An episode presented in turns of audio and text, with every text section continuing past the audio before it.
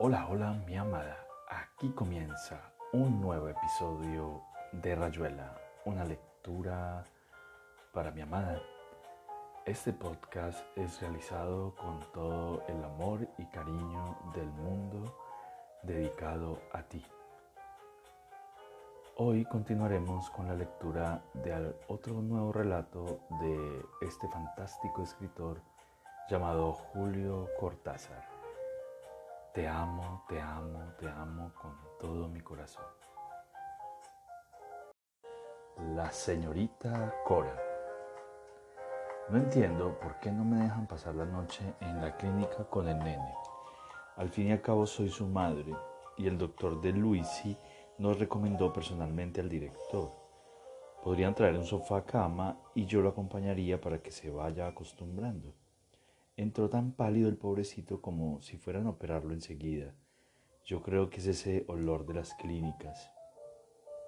Su padre también estaba nervioso y no veía la hora de irse, pero yo estaba segura de que me dejarían con el nene. Después de todo, tiene apenas 15 años y nadie se los daría.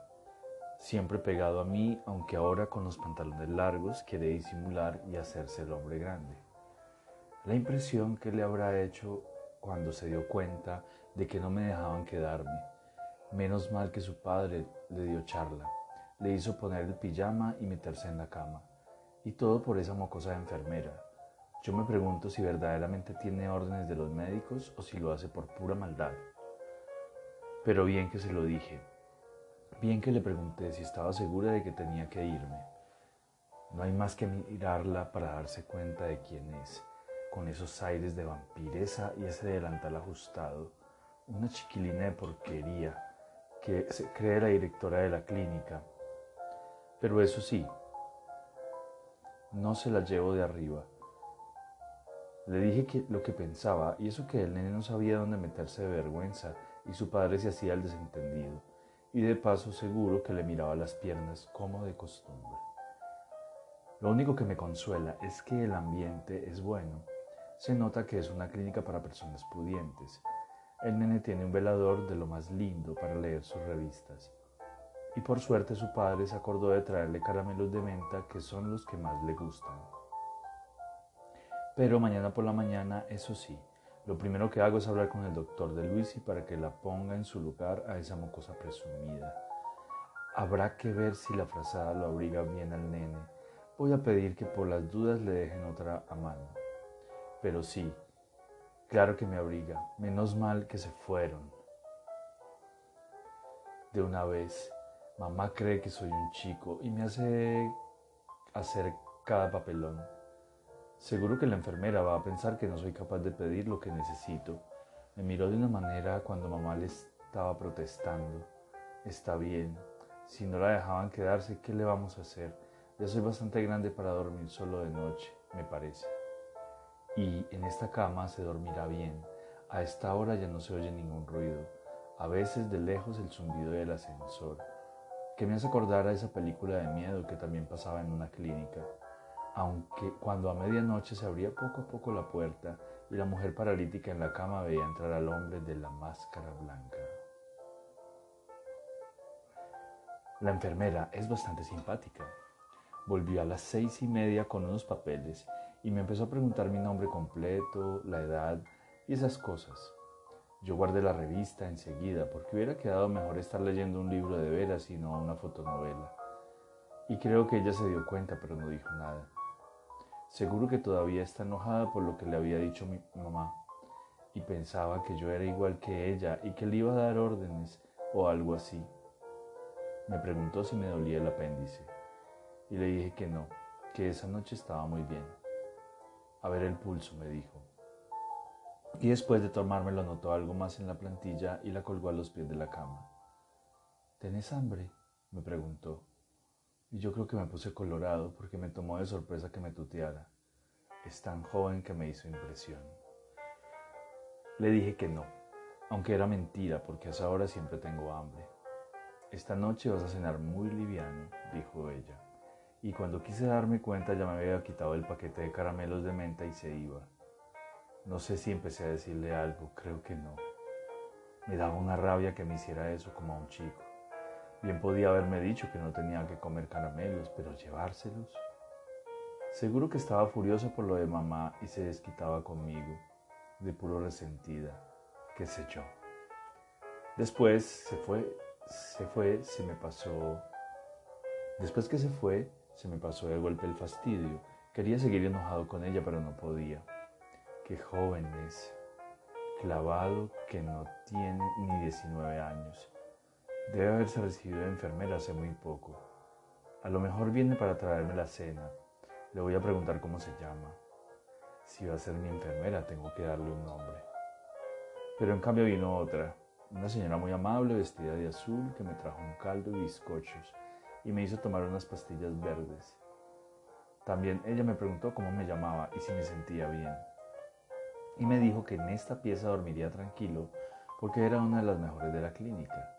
Y es verdad porque dormí hasta casi las ocho en que me despertó una enfermera chiquita y arrugada, como un mono pero muy amable, que me dijo que podía levantarme y lavarme, pero antes me dio un termómetro y me dijo que me lo pusiera como se hace en estas clínicas. Y yo no entendí porque en casa se pone bajo el brazo y entonces me explicó y se fue. Al rato vino mamá y qué alegría verlo también. Yo que me temía que hubiera pasado la noche en blanco el pobre querido. Pero los chicos son así. En la casa tanto trabajo y después duermen a pierna suelta aunque estén lejos de su mamá que no ha cerrado los ojos la pobre. El doctor de Luisi entró para revisar al nene y yo me fui un momento afuera porque ya estaba grandecito. Y me hubiera gustado encontrarme a la enfermera de ayer para verle bien la cara y ponerla en su sitio, nada más que mirándola de arriba abajo. Pero no había nadie en el pasillo. Casi enseguida Salió el doctor de Luisi y me dijo que al nene iban a operarlo a la mañana siguiente, que estaba muy bien y en las mejores condiciones para la operación. A su edad una apendicitis es una tontería. Le agradecí mucho y aproveché para decirle que me había llamado la atención la impertinencia de la enfermera de la tarde. Se lo decía porque no era cosa de que a mi hijo fuera a faltarle la atención necesaria. Después entré en la pieza para acompañar al nene que estaba leyendo sus revistas y sabía, sabía que lo iban a operar al otro día. Como si fuera el fin del mundo, me mira de un modo la pobre. Pero si no me voy a morir, mamá, haceme un poco el favor. Al cacho le sacaron el apéndice en el hospital y a los seis días ya estaba queriendo jugar fútbol. Andate tranquila, que estoy muy bien y no me falta nada. Sí, mamá, sí. Diez minutos queriendo saber si me duele aquí o más allá. Menos mal que se tiene que ocupar de mi hermana en casa. Al final se fue y yo pude terminar la fotonovela que había empezado anoche. La enfermera de la tarde se llama la señorita Cora. Se lo pregunté a la enfermera chiquita cuando me trajo el almuerzo. Me dieron muy poco de comer y de nuevo pastillas verdes y unas gotas con gusto a menta me parece que estas gotas hacen dormir porque se me caían las revistas de la mano y de golpe estaba soñando en el colegio y que íbamos a un picnic con las chicas del normal, como el año pasado, y bailábamos a la orilla de la pileta. Era muy divertido. Me desperté a eso de las cuatro y media y empecé a pensar en la operación. No que tenga miedo. El doctor de Luisi dijo que no es nada, pero debe ser raro la anestesia y que te corden cuando estás dormido. El cacho decía que lo mejor es despertarse, que duele mucho y por ahí, que lo peor, el cacho decía que lo peor es despertarse, que duele mucho y por ahí vomitas y tenés fiebre. El nene de mamá ya no está tan garifo como ayer. Se le nota en la cara que tiene un poco de miedo. Es tan chico que casi me da lástima. Se sentó de golpe en la cama cuando me vio entrar y escondió la revista debajo de la almohada. La pieza estaba un poco fría y fui a subir la calefacción. Después traje el termómetro y se lo di. ¿Te lo sabes poner? Le pregunté. Y las mejillas parecía que iban a reventársele de lo rojo que se puso. Dijo que sí con la cabeza y se estiró en la cama mientras yo bajaba las persianas e encendía el velador. Cuando me acerqué para que me diera el termómetro seguía tan ruborizado que estuve a punto de reírme. Pero con los chicos de esa edad siempre pasa lo mismo. Les cuesta acostumbrarse a esas cosas. Y para peor, me mira en los ojos porque no le puedo aguantar esa mirada si al final no es más que una mujer. Cuando saqué el termómetro debajo de las frazadas y se lo alcancé, ella me miraba y yo creo que se sonreía un poco. Se me debe notar tanto que me pongo colorado. Es algo que no puedo evitar, es más fuerte que yo. Después anotó la temperatura en la hoja que está a los pies de la cama y se fue sin decir nada. Ya casi no me acuerdo de lo que hablé con papá y mamá cuando vinieron a verme a las seis. Se quedaron poco porque la señorita Cora les dijo que había que prepararme y que era mejor que estuviese tranquilo la noche antes.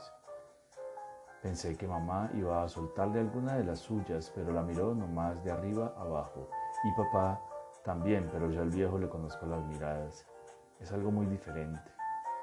Justo cuando se estaba yendo, la oí a mamá que le decía a la señorita Cora, le agradeceré que lo atienda bien. Es un niño que ha estado siempre muy rodeado por su familia. O alguno dites por el estilo. Y me hubiera querido morir de rabia. Ni siquiera escuché lo que le contestó la señorita Cora, pero estoy seguro de que no le gustó. A lo mejor piensa que me estuve quejando de ella o algo así. Volví a eso de las seis y media con una mesita de esas ruedas llena de frascos y algodones y no sé por qué de golpe me dio un poco de miedo. En realidad no era miedo, pero empecé a mirar lo que había en la mesita, toda clase de frascos azules o rojos, tambores de gasa y también pinzas y tubos de goma. El pobre debía estar empezando a asustarse sin la mamá que parecía un papagayo domingado. Le agradeceré que atienda bien al nene. Mire que he hablado con el doctor de Luisi, pero sí, señora, se lo vamos a atender como un príncipe. Es bonito su nene, señora, con esas mejillas que se le arrebolan apenas me ve entrar. Cuando le retiré las frazadas hizo un gesto como para volver a taparse y creo que se dio cuenta de que me hacía gracia verlo tan pudoroso. A ver, bájate el pantalón del pijama, le dije sin mirarlo en la cara. ¿El pantalón? Preguntó con una voz que se le quebró en un gallo. Sí, claro, el pantalón, repetí y empecé a soltar el cordón y a desabotonarse, y empezó a soltar el cordón y a desabotonarse con unos dedos que no le obedecían. Le tuve que bajar yo mismo el pantalón hasta la mitad de los muslos y era como me lo había imaginado. Ya sos un chico crecidito, le dije, preparando la brocha y el jabón, aunque la verdad es que poco tenía que afeitar. ¿Cómo te llaman en tu casa? Le pregunté mientras lo enjabonaba. Me llamo Pablo contestó con una voz que me dio lástima, tanta era la vergüenza. Pero te darán algún sobrenombre, insistí, y fue todavía peor porque me pareció que se iba a poner a llorar mientras yo le afeitaba los pocos pelitos que andaban por ahí. Así que no, no tenés ningún sobrenombre, sos el nene solamente, claro. Terminé de afeitarlo y le hice una seña para que me se tapara, pero él se adelantó y en un segundo estuvo cubierto hasta el pescuezo. Pablo es un bonito nombre le dije, para consolarlo un poco. Casi me daba pena verlo tan avergonzado. Era la primera vez que me tocaba atender a un muchachito tan joven y tan tímido. Pero me seguía fastidiando algo en él que a lo mejor le venía de la madre. Algo más fuerte que su edad y que no me gustaba. Y estaba molestaba que fuera tan bonito y tan bien hecho para sus años. Un mocoso que ya debía creer su nombre y que a la primera de cambio sería capaz de soltarme un piropo. Me quedé con los ojos cerrados. Era la única manera de escapar un poco de todo eso, pero no servía de nada, porque justamente en ese momento agregó, así que no tenés ningún sobrenombre, sos el nene solamente, claro. Y yo hubiera querido morirme o agarrarla por la garganta y ahogarla. Y cuando abrí los ojos le vi el pelo castaño, casi pegado a mi cara, porque se había agachado para sacarme el resto del jabón. Y olía a champú de almendra como el que se pone la profesora de dibujo, o algún perfume de esos. No supe qué decir y lo único que se me ocurrió fue preguntarle, usted se llama Cora, ¿verdad?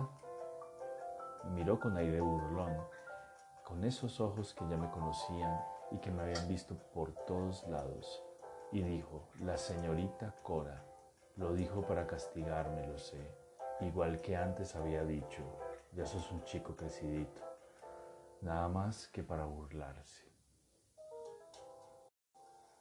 Aunque me daba rabia tener la cara colorada, Eso no lo puedo disimular nunca y es lo peor que me puede ocurrir. Lo mismo me animé a decirle, usted es tan joven que, bueno, Cora es un nombre muy lindo. No era eso lo que yo había querido decirle. Era otra cosa y me parece que se dio cuenta y le molestó. Ahora estoy seguro de que está resentida por culpa de mamá. Yo solamente quería decirle que era tan joven que me hubiera gustado poder llamarla Cora a secas. Pero ¿cómo se lo iba a decir en ese momento cuando se había enojado y ya se iba con la mesita de ruedas y yo tenía unas ganas de llorar? Esa es otra cosa que no puedo impedir. De golpe se me quiebra la voz y veo todo nublado, justo cuando necesitaría estar más tranquilo para decir lo que pienso. Ella iba a salir, pero al llegar a la puerta se quedó un momento como para ver si no se olvidaba de alguna cosa. Yo quería decirle que estaba pensando, pero no encontraba las palabras y lo único que se me ocurrió fue mostrarle la taza con el jabón. Se había sentado en la cama y después de aclararse la voz dijo, se le olvida la taza con el jabón, muy seriamente y con un tono de hombre grande. Volvió a buscar la taza y un poco para que se calmara le pasé la mano por la mejilla. No te aflijas, Pablito, le dije. Todo irá bien, es una operación de nada. Cuando lo toqué, echó la cabeza atrás como ofendido y después resbaló hasta esconder la boca en el borde de las fresadas. Desde ahí ahogadamente dijo, puedo llamarla Cora, ¿verdad? Soy demasiado buena, casi me dio lástima, tanta vergüenza que buscaba desquitarse por otro lado, pero sabía que no era el caso de ceder porque después me resultaría difícil dominarlo y a un enfermo hay que dominarlo o es lo de siempre. Los líos de María Luisa en la pieza 14 o los retos del doctor de Luisi que tiene un olfato de perro para esas cosas. Señorita Cora, me dijo tomando la taza y yéndose. Me dio una rabia, unas ganas de pagarle, de saltar de la cama y echarle empujones o de... Ni siquiera comprendo cómo pudo decirle, si yo estuviera sano a lo mejor me trataría de otra manera. Se hizo la que no oía, ni siquiera dio vuelta la cabeza y me quedé solo sin ganas de leer, sin ganas de nada. En el fondo hubiera querido que me contestara enojada para poder pedirle disculpas, porque en realidad no era lo que yo había pensado decirle. Tenía la garganta tan cerrada que no sé cómo me habían salido las palabras. Se lo había dicho de pura rabia, pero no era eso. O a lo mejor sí, pero de otra manera. Y sí, son siempre lo mismo. Uno las acaricia, les dice una frase amable y ahí nomás asoma el machito. No quieren convencerse de que todavía son unos mocosos. Esto tengo que contárselo a Marcial. Se va a divertir y cuando mañana lo vea en la mesa de operaciones le va a hacer todavía más gracia.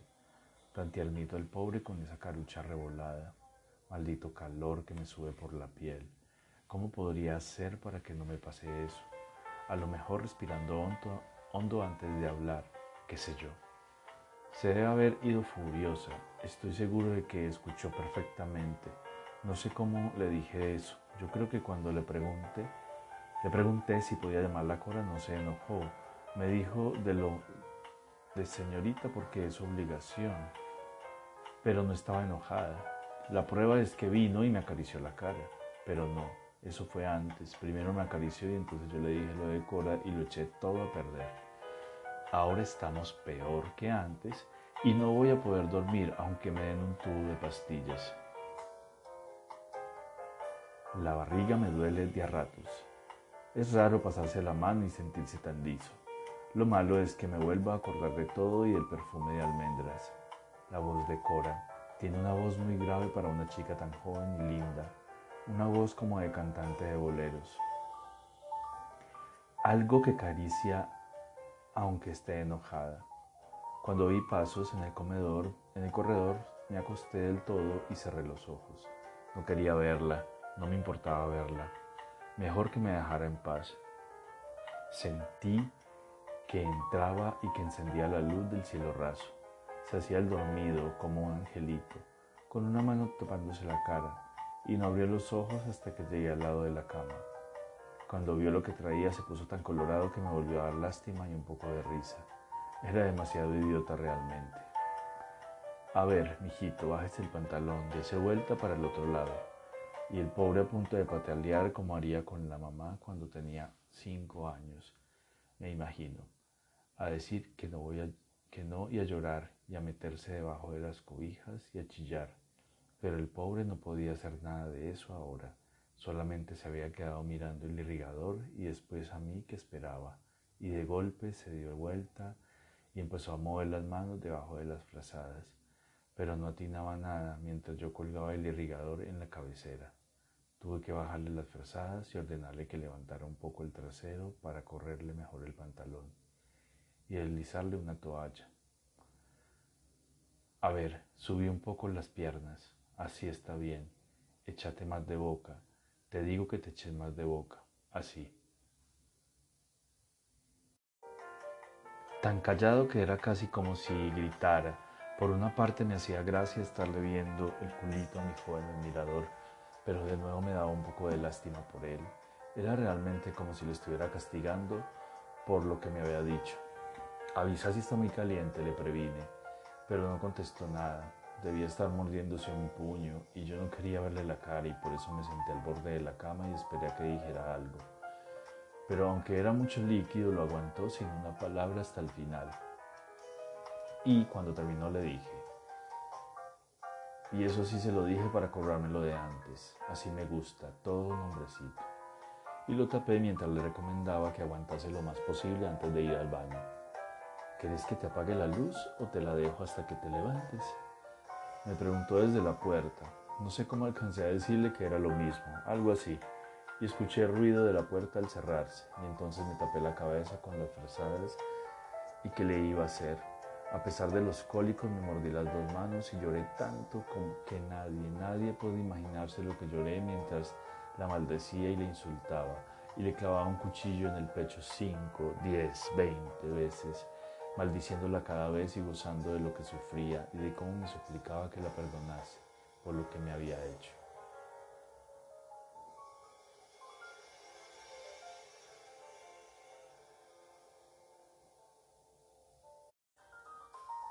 Es lo de siempre, Che Suárez, uno corta y abre, y en una de esas la gran sorpresa. Claro que la edad del pibe tiene todas las chances a su favor, pero lo mismo le voy a hablar claro al padre, no sea cosa que en una de esas tengamos un lío. Lo más probable es que haya una buena reacción. Pero ahí hay algo que falla. Pensá en lo que pasó al comienzo de la anestesia. Parece mentira en un pibe de esa edad. Lo fui a ver a las dos horas y le encontré bastante bien si pensás en lo que duró la cosa. Cuando entró el doctor de Luisi, yo estaba secándole la boca al pobre, no terminaba de vomitar, todavía le duraba la anestesia, pero el doctor lo auscultó lo mismo y me pidió que no me moviera de su lado hasta que estuviera bien despierto. Los padres siguen en la otra pieza. La buena señora se ve que no está acostumbrada a estas cosas. De golpe se le acabaron las paradas y el viejo pareció un trapo. Vamos, Pablito, Vomita si tenés ganas y quéjate todo lo que quieras. Yo estoy aquí. Sí, claro que estoy aquí. El pobre sigue dormido, pero me agarra la mano como si, estuviera, si se estuviera ahogando. Debe creer que soy la mamá. Todos creen eso. Es monótono.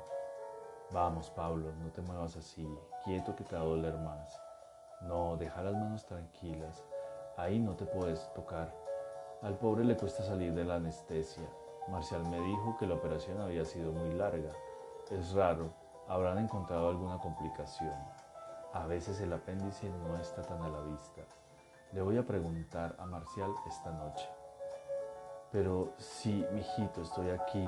Quédese todo lo que quiera, pero no se mueva tanto. Yo le voy a mojar los labios con este pedacito de hielo en una gasa. Así se le va pasando la sed.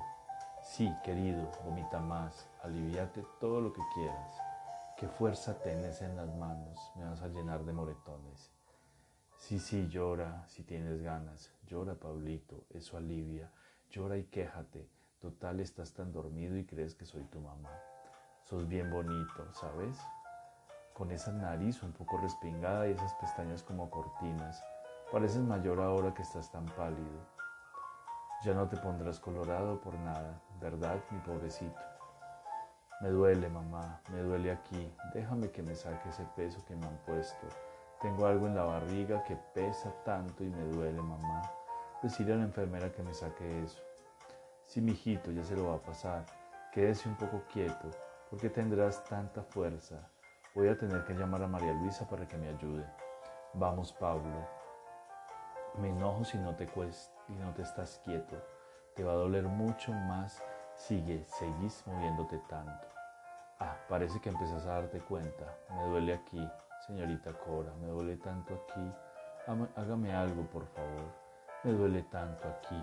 Suélteme las manos. No puedo más, señorita Cora, no puedo más.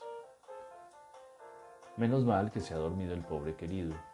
La enfermera me vino a buscar a las dos y media y me dijo que me quedara un rato con él, que ya estaba mejor. Pero lo veo tan pálido. Ha debido perder tanta sangre Menos mal que el doctor de Luisi dijo que todo había salido bien. La enfermera estaba cansada de luchar con él. Yo no entiendo por qué no me hizo entrar antes. En esta clínica son demasiado severos. Ya es casi de noche y el nene ha dormido todo el tiempo. Se ve que está agotado, pero me parece que tiene mejor cara, un poco de color. Todavía se queja de a ratos, pero ya no quiere tocarse el vendaje y respira tranquilo. Creo que pasará bastante buena noche, como si yo no supiera lo que tengo que hacer, pero era inevitable. Apenas se le pasó el primer susto, a la buena señora le salieron otra vez los desplantes de patrona. Por favor, que al niño no le vaya a faltar nada por la noche, señorita. Decí que tengo lástima, lástima, vieja estúpida. Si no, ya iba a saber cómo te trataba. Las conozco, a estas.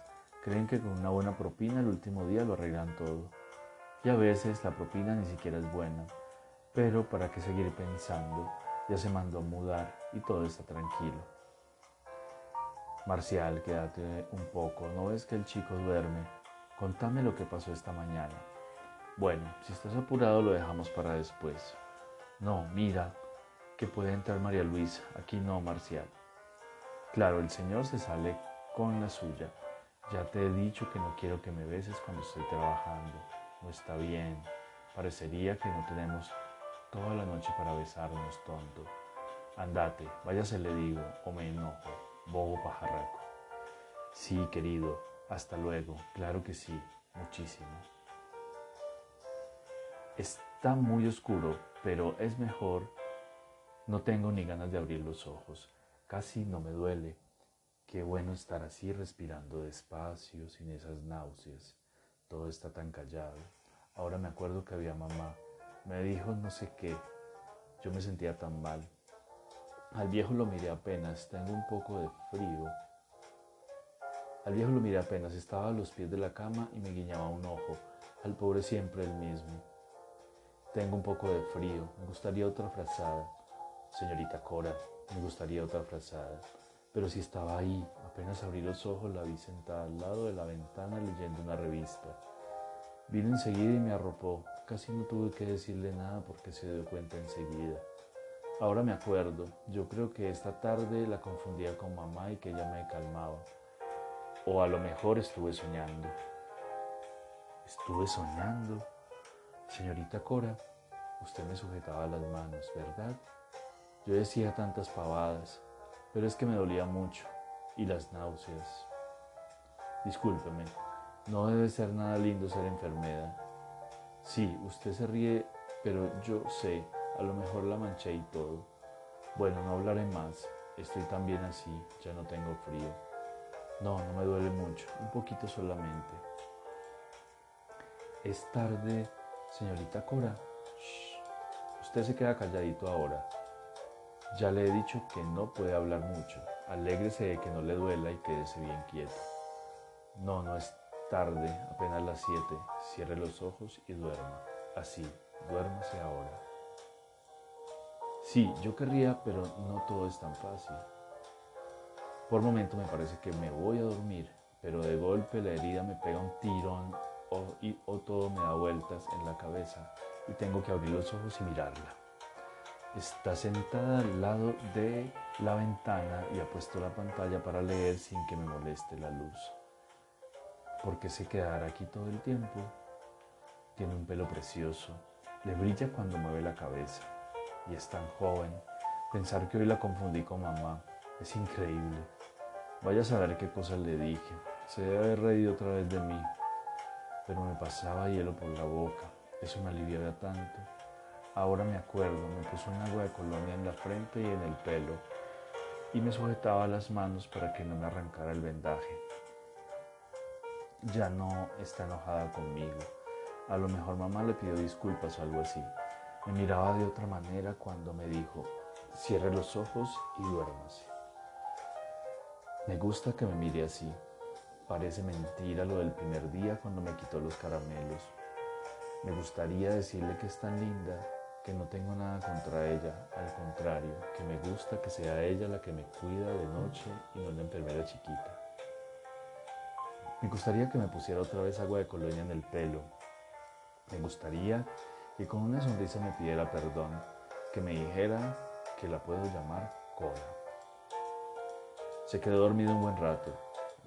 a las ocho calculé que el doctor de Luisi no tardaría y lo desperté para tomarle la temperatura. Tenía mejor cara y le había hecho bien dormir. Apenas vio el termómetro sacó una mano fuera de las cobijas, pero le dije que se estuviera quieto. No quería mirarlo en los ojos para que no sufriera, pero lo mismo se puso colorado y empezó a decir que él podía muy bien solo. No le hice caso, claro, pero estaba tan tenso el pobre que no me quedó más remedio que decirle, vamos Pablo, ya sos un hombrecito, no te vas a poner así cada vez, ¿verdad? Es lo de siempre, con esa debilidad no pudo contener las lágrimas, haciéndome la que no me daba cuenta, anoté la temperatura y me fui a prepararle la inyección. Cuando volvió, yo me había secado los ojos con la sábana y tenía tanta rabia contra mí mismo que me hubiera dado cualquier cosa por poder hablar, decirle que no me importaba, que en realidad no me importaba, pero que no lo podía impedir. Esto no duele nada, me dijo con la jeringa en la mano. Es para que duermas bien toda la noche. Me destapó y otra vez sentí que me subía la sangre a la cara, pero ella se sonrió un poco y empezó a frotarme el muslo con un algodón mojado. No duele nada, le dije, porque algo tenía que decirle. No podía ser que me quedara así mientras ella me estaba mirando. Ya ves, me dijo sacando la aguja y frotándome con el algodón. Ya ves que no duele nada, nada te tiene que doler, Pablito. Me tapó y me pasó la mano por la cara. Yo cerré los ojos y hubiera querido estar muerto. Estar muerto y que ella me pasara la mano por la cara llorando. Nunca entendí mucho a Cora, pero esta vez se fue a la otra banda. La verdad que no me importa si no entiendo las mujeres. Lo único que vale la pena es que lo quieran a uno. Si está nerviosa, si se hacen problemas con cualquier macana, bueno nena, ya está, Deme un beso y se acabó. Se ve que todavía es tiernita. Va a pasar un buen rato antes de que aprenda a vivir en este oficio maldito. La pobre apareció esta noche con una cara rara y me costó media hora hacerle olvidar esas tonterías. Todavía no ha encontrado la manera de buscarle la vuelta a algunos enfermos. Ya le pasó con la vieja de 22, del 22, pero yo creía que desde entonces había, habría aprendido un poco. Y ahora este pibe le vuelve a dar dolores de cabeza. Estuvimos tomando mate en mi cuarto a eso de las 2 de la mañana. Después fue a darle la inyección y cuando volvió estaba de mal humor. No quería saber nada conmigo. Le quedaba bien esa carucha de enojada, de tristona. De a poco se la fui cambiando y al final se puso a reír y me contó. A esa hora me gusta tanto desvestirle y sentir que tiembla un poco como si tuviera frío. Debe ser muy tarde, Marcial. Ah, entonces puedo quedarme un rato todavía. La otra inyección le toca a las cinco y media. La galleguita no llega hasta las seis. Perdóname, Marcial, soy una boba. Mira que preocuparme tanto por ese mocoso. Al fin y al cabo lo tengo dominado, pero de a ratos me da lástima. A esa edad no son, son tan tontos, tan orgullosos. Si pudiera, le pediría al doctor Suárez que me cambiara. Hay dos operados en el segundo piso, gente grande, uno les pregunta tranquilamente si han ido del cuerpo, les alcanza la chata, les limpia si hace falta. Todo eso charlando del tiempo o de la política. Es un ir y venir de cosas naturales. Cada uno está en lo suyo, marcial, no como aquí. ¿Comprendes? Sí. Claro que hay que hacer, hacerse a todo. ¿Cuántas veces me van a tocar chicos de esa edad? Es una cuestión de técnica, como decís vos. Sí, querido, claro. Pero es que todo empezó mal por culpa de la madre. Eso no se ha borrado, ¿sabes? Desde el primer minuto hubo como un malentendido. Y el chico tiene su orgullo y le duele. Sobre todo que al principio no se daba cuenta de todo lo que iba a venir y quiso hacerse el grande. Mirarme como si fueras vos, como un hombre. Ahora ya ni le puedo preguntar si quiere ser pis. Lo malo es que sería capaz de aguantarse toda la noche si yo no me quedara en la pieza. Me da risa cuando me acuerdo. Quería decir que sí y no se animaba. Entonces me fastidió tanta tontería y lo obligué para que aprendiera a hacer pis sin moverse. Bien tendido de espaldas. Siempre cierra los ojos en esos momentos, pero es casi peor. Está a punto de llorar o insultarme. Está entre las dos cosas y no puede. Es tan chico, Marcial y esa buena señora que lo ha de haber criado como un tilinguito, el nene de aquí y el nene de allá, mucho sombrero y saco entallado, pero en el fondo el bebé de siempre, el tesorito de mamá. Ah, y justamente lo le vengo a tocar yo, el alto voltaje como decís vos, cuando hubiera estado también con María Luisa, que es idéntica a su tía, y que lo hubiera limpiado por todos lados sin que se le subieran los colores a la cara. No, la verdad no tengo suerte, Marcial. Estaba soñando con la clase de francés cuando encendió la luz del velador. Lo primero que le veo siempre el pelo, siempre el pelo, será porque se tiene que agachar para las inyecciones o lo que sea. El pelo cerca de mi cara. Una vez me hizo cosquillas en la boca y huele también, y siempre se sonríe un poco cuando me está frotando con el algodón. Me froto, un rato largo antes de pincharme, y yo le miraba la mano tan segura que iba apretando de a poco la jeringa, el líquido amarillo que entraba despacio haciéndome doler. No, no me duele nada, nunca le podré decir, no me duele nada, Cora. Y no le voy a decir, señorita Cora, ¿cómo se lo voy a decir? No se lo voy a decir nunca. Le hablaré lo menos que pueda y no la pienso llamar señorita Cora, aunque me lo pida de rodillas. No, no me duele nada. No, gracias, me siento bien. Voy a seguir durmiendo. Gracias. Por suerte ya tiene de nuevo sus colores, pero todavía está muy decaído. Apenas si pudo darme un beso. Y a tía Esther casi no la miró, y eso que le había traído las revistas y una corbata preciosa para el día en que lo llevemos a casa. La enfermera de la mañana es un amor de mujer, tan humilde, con ella sí da gusto hablar. Dice que el nene durmió hasta las 8 y que vio un poco de leche. Parece que ahora va a empezar a alimentarlo. Van a empezar a alimentarlo. Tengo que decirle al doctor Suárez que el cacao le hace mal. O a lo mejor su padre ya se lo dijo porque estuvieron hablando un rato. Si quiere salir un momento, señora, vamos a ver cómo anda este hombre. Usted quédese, señor Morán. Es que a la mamá le puede hacer impresión tanto vendaje. Vamos a ver un poco compañero, ahí duele. Claro, es natural. Y ahí, decime si ahí te duele o solamente está sensible. Bueno, vamos muy bien, amiguito. Ya sí, cinco minutos. Si me duele aquí, si estoy sensible más acá. Y el viejo mirándome la barriga como si me la viera por primera vez. Es raro, pero no me siento tranquilo hasta que se van pobres viejos tan afligidos, pero que se lo voy a, pero que le voy a hacer. Y menos mal, me, me molesta. Dicen siempre lo que no hay que decir, sobre todo mamá. Y menos mal que la enfermera chiquita parece sorda y le aguanta todo con esa cara de esperar propina que tiene la pobre. Mira que venir a jorobar con lo del cacao, ni que yo fuese un niño de pecho.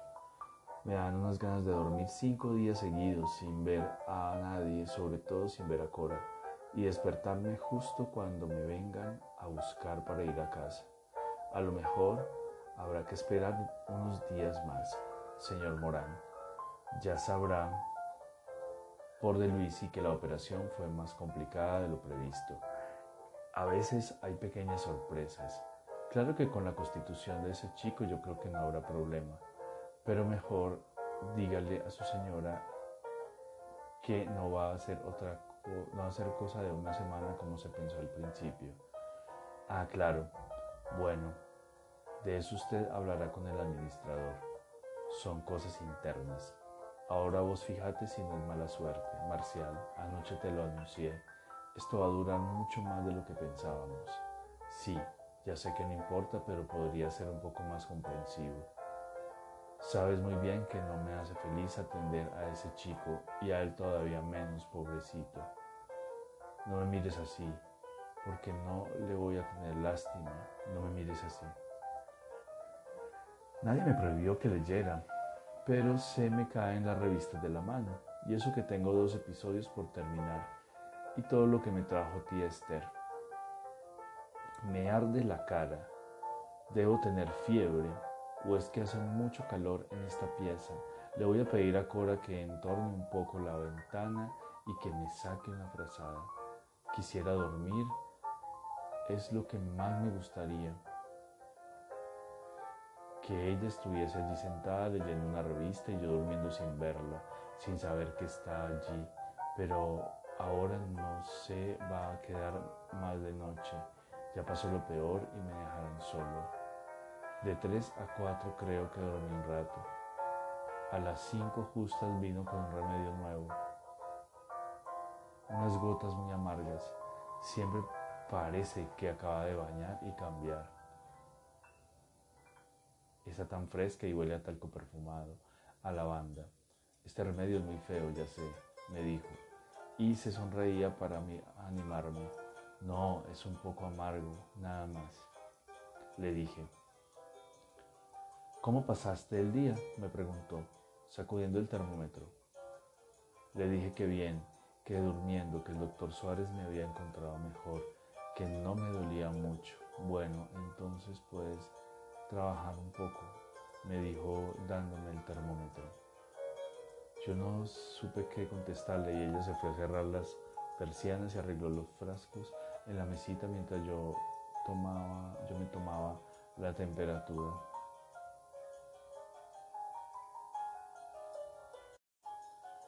Hasta tuve tiempo de echarle un vistazo al termómetro antes de que viniera a buscarlo, pero tengo muchísima fiebre, me dijo como asustado. Era fatal, siempre seré la misma estúpida. Por evitarle el mal momento le doy el termómetro y naturalmente el muy chiquilín no pierde tiempo en enterarse de que estaba volando de fiebre. Siempre es así, los primeros días y cuando nadie, además nadie te mandó que miraras, le dije, más furiosa contra mí que contra él. Le pregunté si había movido el vientre y me dijo que no. Le sudaba la cara, se la sequé y le puse un poco de agua, colonia. Había cerrado los ojos antes de contestarme y no los abrió mientras yo le peinaba un poco para que no le molestara el pelo en la frente. 39 y 9 era mucha fiebre realmente. Tratar de dormir un rato, tratar de dormir un rato, le dije, calculando que a qué hora podría avisarle al doctor Suárez. Sin abrir los ojos hizo un gesto como de fastidio y articulando cada palabra me dijo, usted es mala conmigo, Cora. No tiene a contestarle nada, me quedé a su lado hasta que abrió los ojos y me miró con toda su fiebre y toda su tristeza. Casi sin darme cuenta estiré la mano y quise hacerle una caricia en la frente, pero me rechazó de un manotón y, es, y algo debió tornearle, tironearle en la habitación porque se escrispó el dolor. Antes de que pudiera reaccionar dijo en voz muy baja, usted no sería así conmigo. Si me hubiera conocido en otra parte, estuve al borde de soltar una carcajada, pero era tan ridículo que me dijo que me dijo eso mientras se le llenaban los ojos de lágrimas. ¿Qué me pasó? Que me pasó lo de siempre. Me dio rabia y casi miedo. Me sentí de golpe como desamparada, delante de, de ese chiquilín pretencioso. Conseguí dominarme Eso se lo debo a Marcial. Me, me ha a controlarme y cada vez lo hago mejor. Y me enderecé como si fuera, como si hubiera sucedido nada. Puse la toalla en la percha y tapé el frasco de agua de colonia.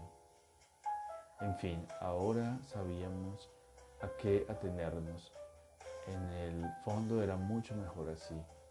Enfermera, enfermo y, parte, y paré de contar que el agua colonia se la pusiera toda la noche, ya no tenía otras cosas que hacerle y se las haría sin más contemplaciones. No sé, fue lo mejor, a lo mejor fue eso, o algo distinto, a lo mejor me quedé para que siguiera insultándome, para ver hasta dónde era capaz de llegar, pero seguía con los ojos cerrados y el sudor le empapaba la frente y las mejillas. Era como si me hubieran metido en agua hirviente. Veía manchas violetas y rojas cuando apretaba los ojos para no mirarla, sabiendo que todavía estaba allí. Le hubiera dado cualquier cosa para que se agachara y volviera a secarme la frente como si yo no le hubiera dicho eso, pero era imposible. Se iba a ir sin hacer nada, sin decirme nada. Y yo abriría los ojos y encontraría la noche, el velador, la pieza vacía, un poco de perfume todavía, y me repetiría diez veces, cien veces, que había hecho bien en decirle lo que le había dicho, para que aprendiera, para que no me tratara como un chico, para que me dejara en paz, para que no se fuera. Piensan siempre a la misma hora, entre las 6 y 7 de la mañana. Debe ser una pareja que anida en las cornisas del patio, un palomo que arrulla y la paloma que le contesta. A rato se cansan. Se lo dije a la enfermera chiquita que viene a lavarme a darme el desayuno. Se encogió de hombros y, dijo que ya otros enfermos habían quejado de las palomas, pero que el director no quería que las echaran. Ya ni sé cuánto hace que las oigo. Las primeras mañanas estaba demasiado dormido, dolorido para fijarme, pero desde hace tres días escucho las palomas y me entristecen. Quisiera estar en casa oyendo ladrar a mi Lord, oyendo a tía Esther que a esta hora se levanta para ir a misa. Maldita fiebre que no quiere bajar. Me van a tener aquí hasta quién sabe cuándo. Se lo voy a preguntar al doctor Suárez esta mañana esta misma mañana. Al fin y al cabo podría estarlo más bien en casa. Mire, señor Moreno, quiero ser franco con usted. El cuadro no es nada sencillo. No, señorita Cora. Prefiero que usted siga atendiendo a ese enfermo y le voy a decir por qué. Pero entonces, Marcial, vení, te voy a hacer un café bien fuerte. Mira que sos potrillo todavía, parece mentira. Escucha, vieja. He estado hablando con el doctor Suárez y parece que el pibe, por suerte después se calla. A lo mejor se van, volando por ahí, por toda la ciudad, tienen suerte las palomas, qué, qué mañana interminable. Me alegré cuando se fueron los viejos, ahora les da por venir eh, más seguido desde que tengo tanta fiebre. Bueno, si me detengo tengo que quedar cuatro o cinco días más aquí, ¿qué importa? En casa sería mejor. Claro, pero lo mismo tendría fiebre y me sentiría tan mal de a ratos. Pensar que no puedo ni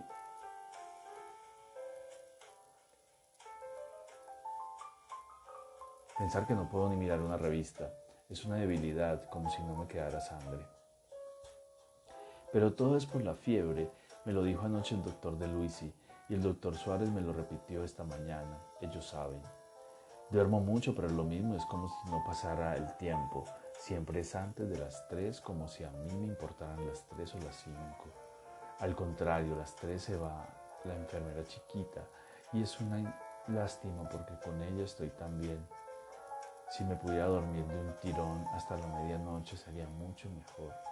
Pablo soy yo, la señorita Cora tu enfermera de la noche que te hace doler con las inyecciones. Ya sé que no te duele, tonto, es una broma. Seguí durmiendo si querés, ya está. Dijo, gracias. Me dijo gracias sin abrir los ojos, pero hubiera podido abrirlos. Sé que con la galleguita estuvo charlando a mediodía, aunque le han prohibido que hable mucho. Antes de salir me di vuelta de golpe y me estaba mirando. Sentí que todo el tiempo me había estado mirando de espaldas. Volví y me senté al lado de la cama. Le tomé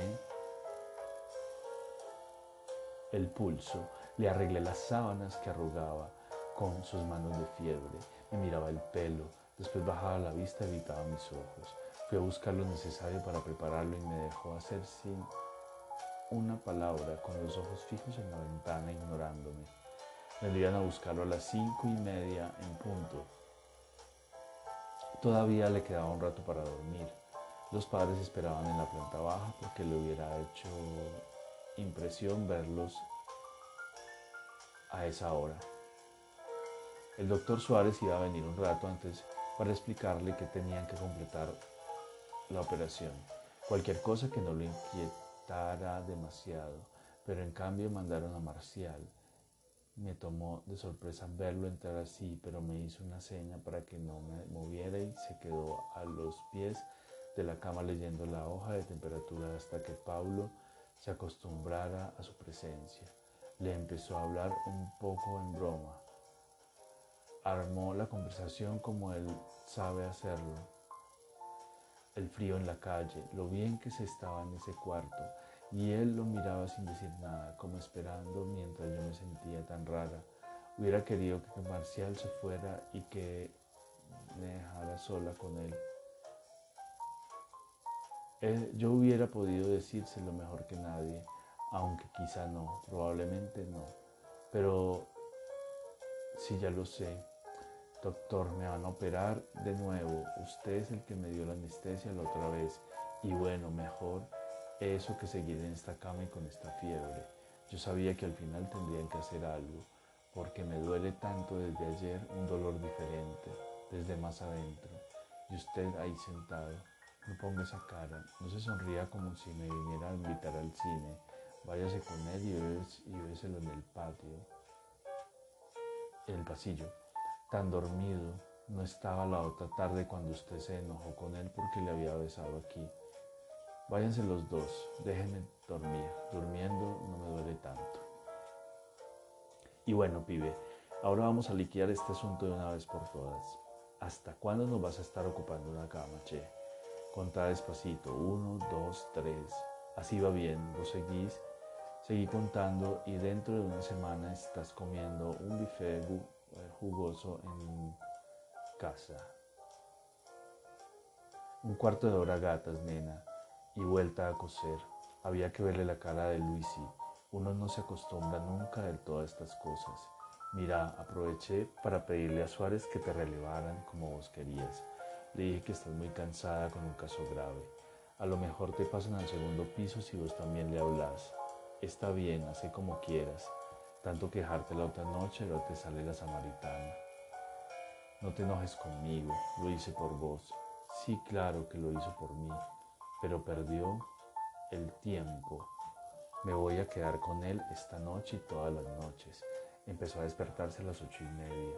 Los padres se fueron enseguida porque era mejor que no los viera con la cara que tenían los pobres. Y cuando llegó el doctor Suárez me preguntó en voz baja si quería que me revelara a María Luisa, pero le hice una seña que me quedaba y se fue.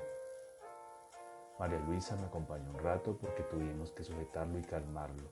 Después se tranquilizó de golpe y casi no tuvo vómitos. Está tan débil que se volvió a dormir sin quejarse mucho hasta las 10. Son las palomas, vas a ver, mamá. Ya están arrullando como todas las mañanas. No sé por qué no las echan, que se vuelen a otro árbol. Dame la mano, mamá. Tengo tanto frío. Ah, entonces estuve soñando. Me parecía que ya era de mañana y que estaban las palomas. Perdóneme, la confundí con mamá. Otra vez desviaba la mirada. Se volvía a su encono. Otra vez me echaba a mí toda la culpa. Lo atendí como si no me diera cuenta de que seguía enojado me senté junto a él y le mojé los labios con hielo. Cuando me miró, después de que le puse agua colonia en las manos y la frente, me acerqué más y le sonreí. Llámame Cora, le dije. Yo sé que no nos entendimos al principio, pero vamos a ser tan buenos amigos, Pablo. Me miraba callado. Decime. Sí, Cora. Me miraba siempre, señorita Cora, dijo después, y cerró los ojos. No, Pablo, no. Le pedí besándole en la mejilla, muy cerca de la boca. Yo voy a hacer cora para vos, solamente para vos. Tuve que echarme atrás, pero lo mismo me salpicó la cara. Lo sequé. Le sostuve la cabeza para que se enjuagara la boca. Lo volví a besar hablándole al oído. Discúlpeme, dijo con un hilo de voz. No lo pude contener. Le dije que no fuera tonto, que para eso estaba yo cuidándolo, que vomitara todo lo que quisiera para aliviarse. Me gustaría que viniera mamá, me dijo, mirando a otro lado con los ojos vacíos. Todavía le acaricié un poco el pelo, le arreglé las frazadas, esperando que me dijera algo, pero estaba muy lejos y sentí que lo hacía sufrir todavía más y me quedaba. En la puerta me volví y esperé. Tenía los ojos muy abiertos, fijos en el cierro lazo. Pablito, le dije, por favor, Pablito, por favor, querido. Volví hasta la cama, me agaché para besarlo, olía frío. Detrás del agua de colonia estaba el vómito, la anestesia. Si me quedo un segundo más, me pongo a llorar delante de él. Por él, lo besé otra vez y salí corriendo. Bajé a buscar a la madre, a María Luisa. No quería volver mientras la madre estuviera allí. Por lo menos esa noche no quería volver. Y después sabía demasiado bien que no tendría ninguna necesidad de volver a ese cuarto que Marcial y María Luisa se ocuparían de todo hasta que el cuarto quedara otra vez libre.